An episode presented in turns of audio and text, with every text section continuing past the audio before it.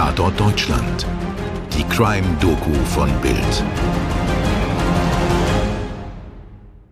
Herzlich willkommen zu Tatort Deutschland. Eurem True Crime Podcast von Bild. Mein Name ist Toni Heyer. Und ich bin Mirko Kasimir. Heute berichten wir über den Mord an der Studentin Meredith Kircher. Einem Mordfall, von dem jeder, der sich für True Crime interessiert, sicher schon gehört haben dürfte. Ja, und die meisten anderen auch. Aber auch wenn ihr schon davon gehört habt, denke ich, dass ihr diesen Fall nach der Folge vielleicht mit anderen Augen sehen werdet. Der Engel mit den eiskalten Augen. So nannte die Presse Amanda Knox. Und ja, wir werden viel über Amanda Knox reden.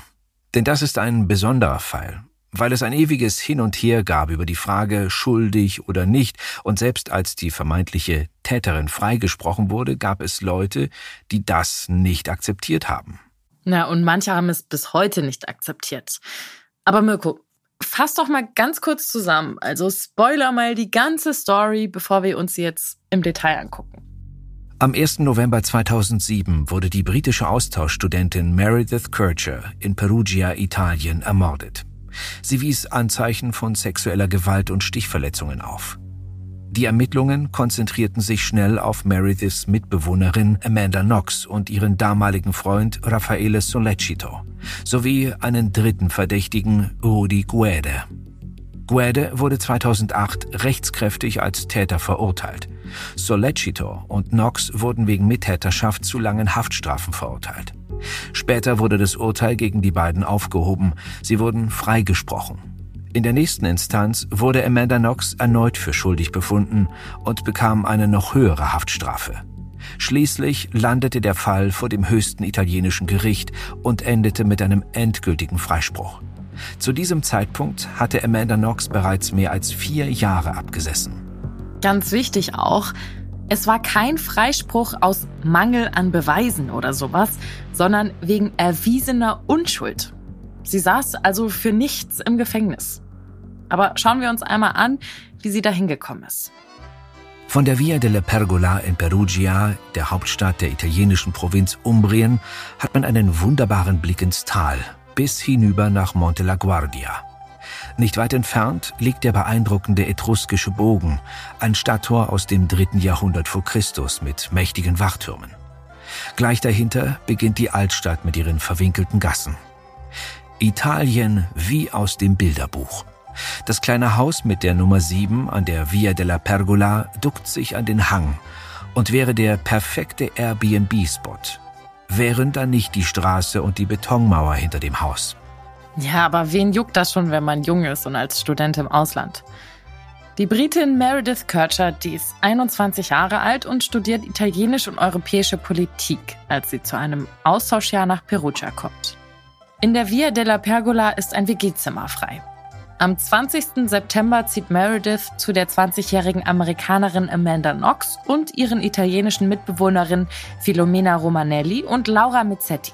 Meredith ist freundlich, offen und beliebt. Eine hübsche junge Frau mit strahlendem Lächeln und voller Enthusiasmus für Italien, seine Kultur und Sprache, für ihr Studium. Das Austauschjahr soll die Zeit ihres Lebens werden.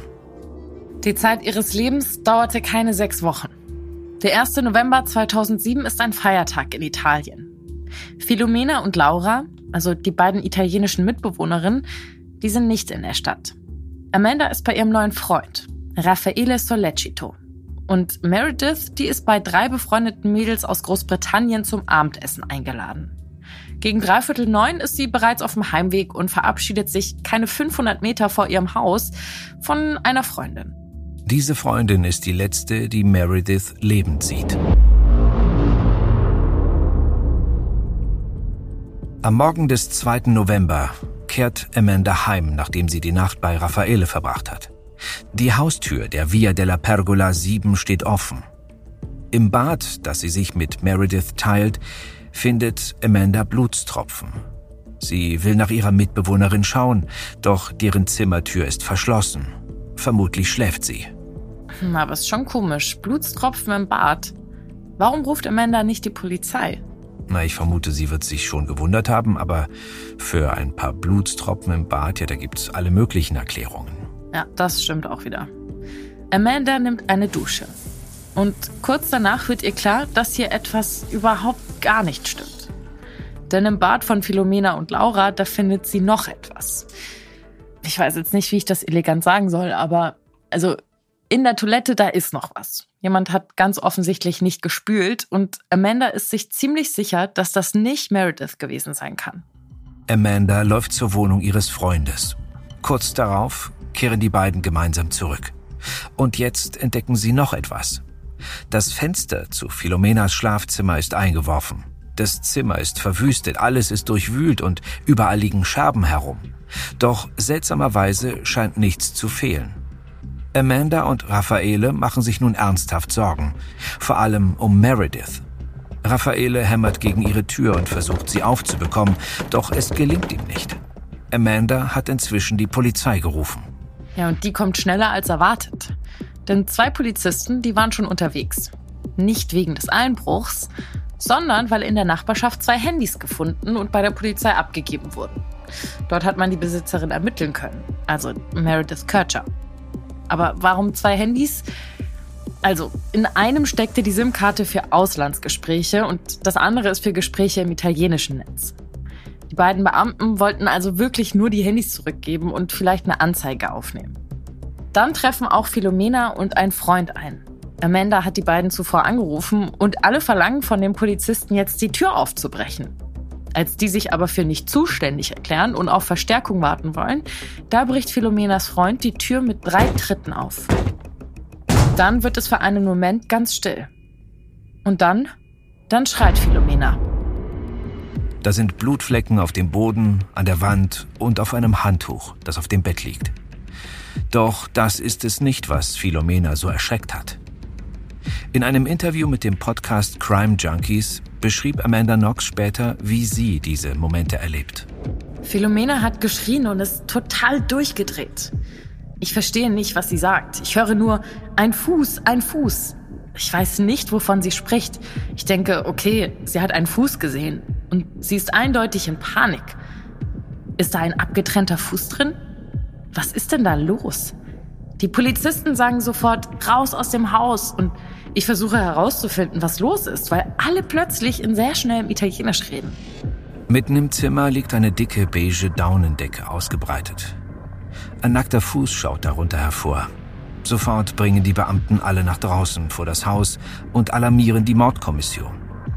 Unter der Decke finden sie die Leiche von Meredith Kircher. Nackt von der Taille abwärts, mit einer großen Messerwunde unter dem Kinn und mehreren kleineren Stichwunden am Hals. Unter ihrem Körper liegen zwei blutverschmierte Handtücher. Ein drittes Handtuch und ihre blutverschmierte Handtasche befinden sich auf dem Bett. Ihre blutgetränkte Kleidung liegt ebenfalls auf dem Boden. In der Nähe der Leiche finden die Ermittler drei blutige Schuhabdrücke, die eine Spur zur Tür bilden. Amanda steht vor dem Haus und es dauert, bis sie wirklich begreift, was geschehen ist. Raffaele nimmt sie in den Arm. Die beiden küssen sich. Und das wird später zu einem wichtigen Anklagepunkt gegen sie werden. Also zumindest in den Augen der Öffentlichkeit. Die ist empört. Die sehen sie als eiskalte Killerin, die ihre Mitbewohnerin ermordet hat oder beziehungsweise die nach dem Mord ihrer Mitbewohnerin nichts Besseres zu tun hat, als ihren Freund zu küssen. So in etwa. Tja, und das ist natürlich Unsinn, denn wer von uns weiß schon, wie er sich in so einer Situation verhalten würde, was dieser Schock mit einem machen würde. Vielleicht würde man versteinern, vielleicht würde man schreien oder sogar in hysterisches Gelächter ausbrechen. Sich da an die Arme des eigenen Freundes zu flüchten, das kommt mir nicht gerade eiskalt vor. Ja, voll. Auf Außenstehende wirkt sie vielleicht ungerührt, aber ich meine, niemand hat ja eine Ahnung, was in ihr vorgeht. Viele Menschen, die brauchen auch einfach eine Weile, bevor sie so einen Schock verarbeitet haben, dass sie überhaupt checken, was da gerade passiert ist. Ich meine, so ein Schock, das ist ja auch ein Schutzinstinkt des Körpers. Die Autopsie von Meredith Kircher ergibt mehrere Schnittwunden am Hals und an den Händen, Prellungen, außerdem Verletzungen im Genitalbereich. Schnell kommt der Verdacht auf, dass es sich um ein Sexualdelikt handeln könnte.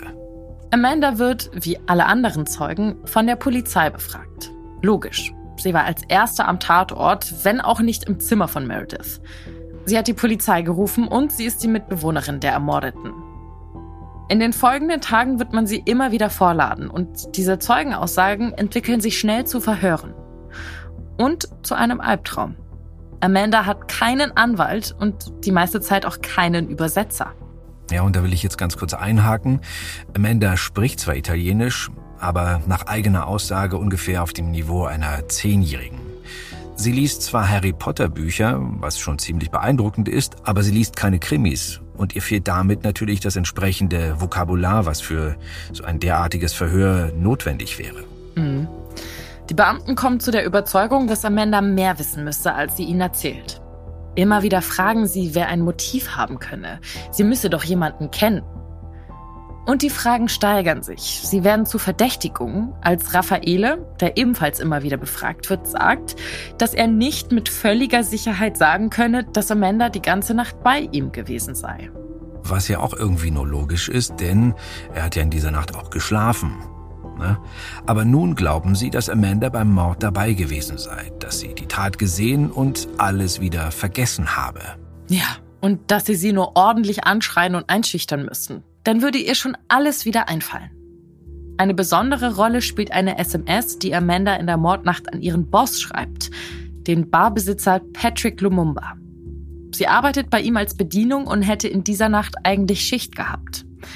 Lumumba cancelt ihre Schicht aber in einer SMS und Amanda schreibt zurück, alles klar, bis später. Für die Beamten ist das der Beweis. Sie muss Lumumba in dieser Nacht getroffen haben, vermutlich bei sich zu Hause, wo der Barbesitzer schließlich dann Meredith tötete, während Amanda dabei stand oder sogar half. Anschließend hätten sie das Fenster eingeworfen und Philomenas Zimmer verwüstet, um so einen Raub vorzutäuschen. Der ganze Verdacht beruht letztlich auf diesem bis später. Amanda hat es auf Englisch ans Ende ihrer Nachricht gesetzt, also see you later. Was den Ermittlern entgeht oder was sie auf der verzweifelten Suche nach Verdächtigen ignorieren, ist, dass See you later nicht unbedingt bis gleich bedeuten muss. Es kann auch morgen in ein paar Stunden oder so ähnlich bedeuten. Alles zwischen gleich und bis bald. Einmal verhören sie Amanda mitten in der Nacht, ohne Anwalt und ohne Übersetzer. Die Beamten brüllen auf sie ein, sie habe Amnesie, sie solle sich erinnern, sie müsse sich erinnern. So erzählt Amanda selber von diesen Stunden. Das war sehr, sehr beängstigend und einschüchternd. Wer ist Patrick? Wo hast du dich an diesem Abend mit ihm getroffen? Hier steht, dass du dich an diesem Abend mit ihm getroffen hast. War er derjenige, der es getan hat? Wer ist Patrick? Mit wem ist er nach Hause gegangen? Mit Ihnen. Und im Laufe der vielen Stunden dieser Art von Befragung fing ich an zu denken, dass ich vielleicht doch eine Amnesie habe. Ich fing an zu denken, naja, ich habe alle Erinnerungen daran, dass ich in dieser Nacht mit Raffaele zusammen war. Aber vielleicht sind das umgeschriebene Erinnerungen, die ich versuche, na, Sie wissen schon, vielleicht will sich mein Verstand nicht daran erinnern, dass ich Zeuge eines Mordes war. Vielleicht ist das der einzige Grund, warum diese Polizisten mich anschreien. Und irgendwann bricht sie zusammen und sagt den Beamten exakt das, was sie von ihr hören wollen. Ja, sie habe sich mit Lumumba getroffen.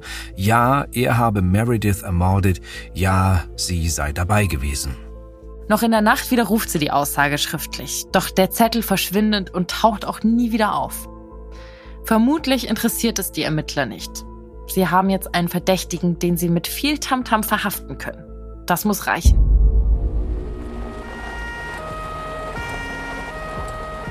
Patrick Dialumumba bleibt nicht lange in Haft.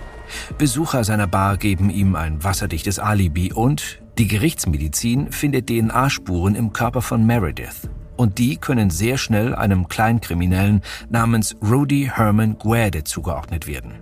Der ist bisher nur durch Diebstähle und Einbrüche aufgefallen. Jetzt ist er der Hauptverdächtige in einem Mordfall. Patrick Lumumba wird aus der Untersuchungshaft entlassen. Vermutlich ist Amanda Knox sehr erleichtert, als sie das hört. Als sie sicher sein kann, dass ihre Erinnerungen stimmen und sie die Nacht bei ihrem Freund verbracht hat. Doch aus dieser Erleichterung wird Entsetzen. Denn die Ermittler wollen sich keinen Fehler eingestehen. Sie lassen die Sache mit der SMS sang- und klanglos unter den Tisch fallen, tauschen einfach Patrick Lumumba gegen Rudy Gueda aus und bleiben bei ihrer Story von der Mittäterin vermutlich auch getrieben von der Öffentlichkeit, für die der Fall eine Sensation ist. Aber ich meine, das ist auch einfach wirklich ein krasser Fall. Das ist eine Geschichte wie aus dem Kino. Und sicher spielt es auch eine Rolle, dass sowohl Amanda als auch Meredith wirklich hübsche junge Frauen sind. Außerdem stammen sie auch noch aus gutem Hause. Die Presse und das Internet, die drehen vollkommen durch. Amanda wird zum Sexmonster gemacht, die ihren Freund Raffaele und den Kleinkriminellen Guede zu bizarren Sexspielen mit Meredith gedrängt hat. Und zum Mord anstiftete, als sich Meredith weigerte. Foxy Noxy lautet eine der Bezeichnungen aus dieser Zeit. Sie wird der Engel mit den eiskalten Augen genannt. Man kramt alles Mögliche aus ihrer Vergangenheit hervor. Eine Geschichte über eine Vergewaltigungsfantasie, die sie geschrieben und ins Netz gestellt hat. Ein Foto, auf dem sie breit grinsend hinter einem historischen Maschinengewehr posiert, wahrscheinlich in irgendeiner Ausstellung aufgenommen. Ein YouTube-Video, in dem sie betrunken ist. Ja, wenn Leute dir irgendwas andichten wollen, dann werden sie im Netz einfach so lange suchen, bis sie irgendwelchen Kram finden. Also irgendwas, was sie in ihrer Meinung bestärkt. Und alles, was entlasten könnte, das wird ignoriert oder uminterpretiert. Ja, nehmen wir nur zum Beispiel die Bilder von Amanda und Raffaele vor dem Haus am Morgen nach der Tat. Plötzlich will alle Welt in diesen beiden Jugendlichen zwei Mörder erkennen, denen man ja ganz deutlich ansieht, dass sie genau wissen, was dort vor sich gegangen ist und die das alles total kalt lässt. Aber wenn Amanda hysterisch geweint hätte und zusammengebrochen wäre, ja, dann wäre das natürlich nur gespielt gewesen, um von ihrer Schuld abzulenken oder ein Zeichen für ihr schlechtes Gewissen oder was auch immer zu liefern. Hm. Und natürlich werden auch all ihre früheren Beziehungen ans Licht gezerrt. Also ich meine, ja, sie hatte Freunde vor Raffaele, äh, sie hatte Sex. Also ich meine, sie ist eine 20-jährige Studentin. Was erwartet man? Und nicht, dass es eine Rolle spielen würde, aber Amanda Knox ist keine sexsüchtige femme fatale, sondern eher schüchtern und vorsichtig. Ihren ersten Freund hatte sie mit 19 und Raffaele, ihr damaliger Freund, ja, der ist auch kein wilder Latin Lover aus der Schublade mit den erotischen Fantasien, sondern der studiert Computerwissenschaften und wird wegen seines Aussehens oft als italienischer Harry Potter beschrieben. Na, bevor wir jetzt zu sehr abdriften, Amanda sitzt inzwischen im Gefängnis.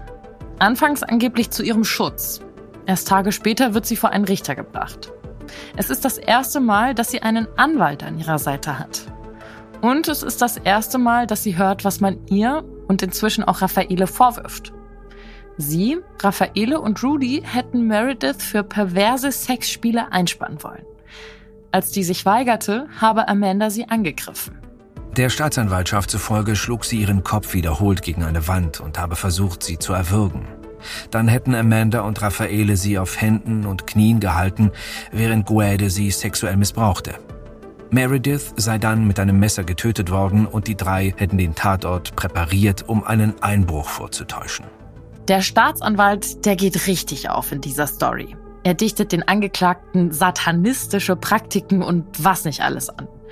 Und welche Beweise legt er dafür vor? Keine. Also klar, es gibt überall DNA-Spuren und Fingerabdrücke von Amanda. Auch im Zimmer von Meredith. Aber ich meine, ist ja auch irgendwo logisch, das war ja auch eine WG. Mit ganz leeren Händen stehen die Ankläger nicht da. Es gibt DNA-Spuren, die auf Tatbeteiligung hindeuten. Allerdings wird im späteren Berufungsprozess deutlich, dass diese nicht verwertbar sind, da die Ermittler sehr unsauber gearbeitet haben und eine Verunreinigung der Beweismittel nicht nur nicht ausgeschlossen, sondern sogar sehr wahrscheinlich ist. Der zweite wichtigste Punkt, auf den sich die Anklage stützt, ist die Hypothese, dass es mehr als einen Täter gegeben haben müsse. Anders sei der Tathergang nicht zu erklären. Am 20. November wird Rudi Guede in Mainz verhaftet. Er ist ohne Fahrschein mit der Deutschen Bahn unterwegs. Die daraufhin gerufenen Polizisten dürften nicht schlecht gestaunt haben, als sie seine Personalien überprüft haben und plötzlich ein internationaler Haftbefehl aufploppte. Rudy wird nach Italien überstellt. Sein Prozess wird von dem gegen Amanda Knox und Raffaele Sollecito abgetrennt. Am 28. Oktober 2008 wird er wegen Mordes zu 30 Jahren Haft verurteilt. Ein Jahr später reduziert eine zweite Instanz die Haftstrafe auf 16 Jahre. Der Prozess gegen Amanda und Raffaele beginnt am 16. Januar 2009. Das sind die beiden schon mehr als ein Jahr in Haft. Am 5. Dezember 2009 werden die beiden wegen Mordes zu 26 bzw. 25 Jahren verurteilt. Im Podcast Crime Junkies erzählt Amanda, es dauerte zwei Jahre, bis ich endlich ein Urteil erhielt. Ich war davon überzeugt, dass ich nach Hause gehen würde, dass es nur eine Frage der Zeit war, dass ich den Prozess durchstehen musste. Daher war es für mich niederschmetternd, als sich herausstellte, dass dies nicht der Fall war und dass die Theorie der Staatsanwaltschaft, so verrückt und unsinnig sie auch sein mochte und so wenig Beweise sie auch enthielt, für die Leute fesselnd und überzeugend genug war, um mich für 26 Jahre ins Gefängnis zu stecken. Ich kann mir nicht vorstellen, wie man sich in so einer Situation fühlt. Du bist Anfang 20, du weißt, dass du unschuldig bist, du hast schon zwei Jahre im Knast gesessen und kannst dir ausrechnen, dass du Ende 40 bist, wenn man dich hier wieder rauslässt. Ja, und dazu hält dich die halbe Welt auch noch für ein Monster. Also natürlich gehen Amanda und Raffaele in Berufung. Und natürlich werden sie in der zweiten Instanz vom Vorwurf des Mordes freigesprochen. Neue Gutachten lassen von den Hauptbeweisstücken der Anklage praktisch nichts übrig. Allerdings bestätigt das Gericht eine dreijährige Haftstrafe für Amanda Knox wegen Verleumdung.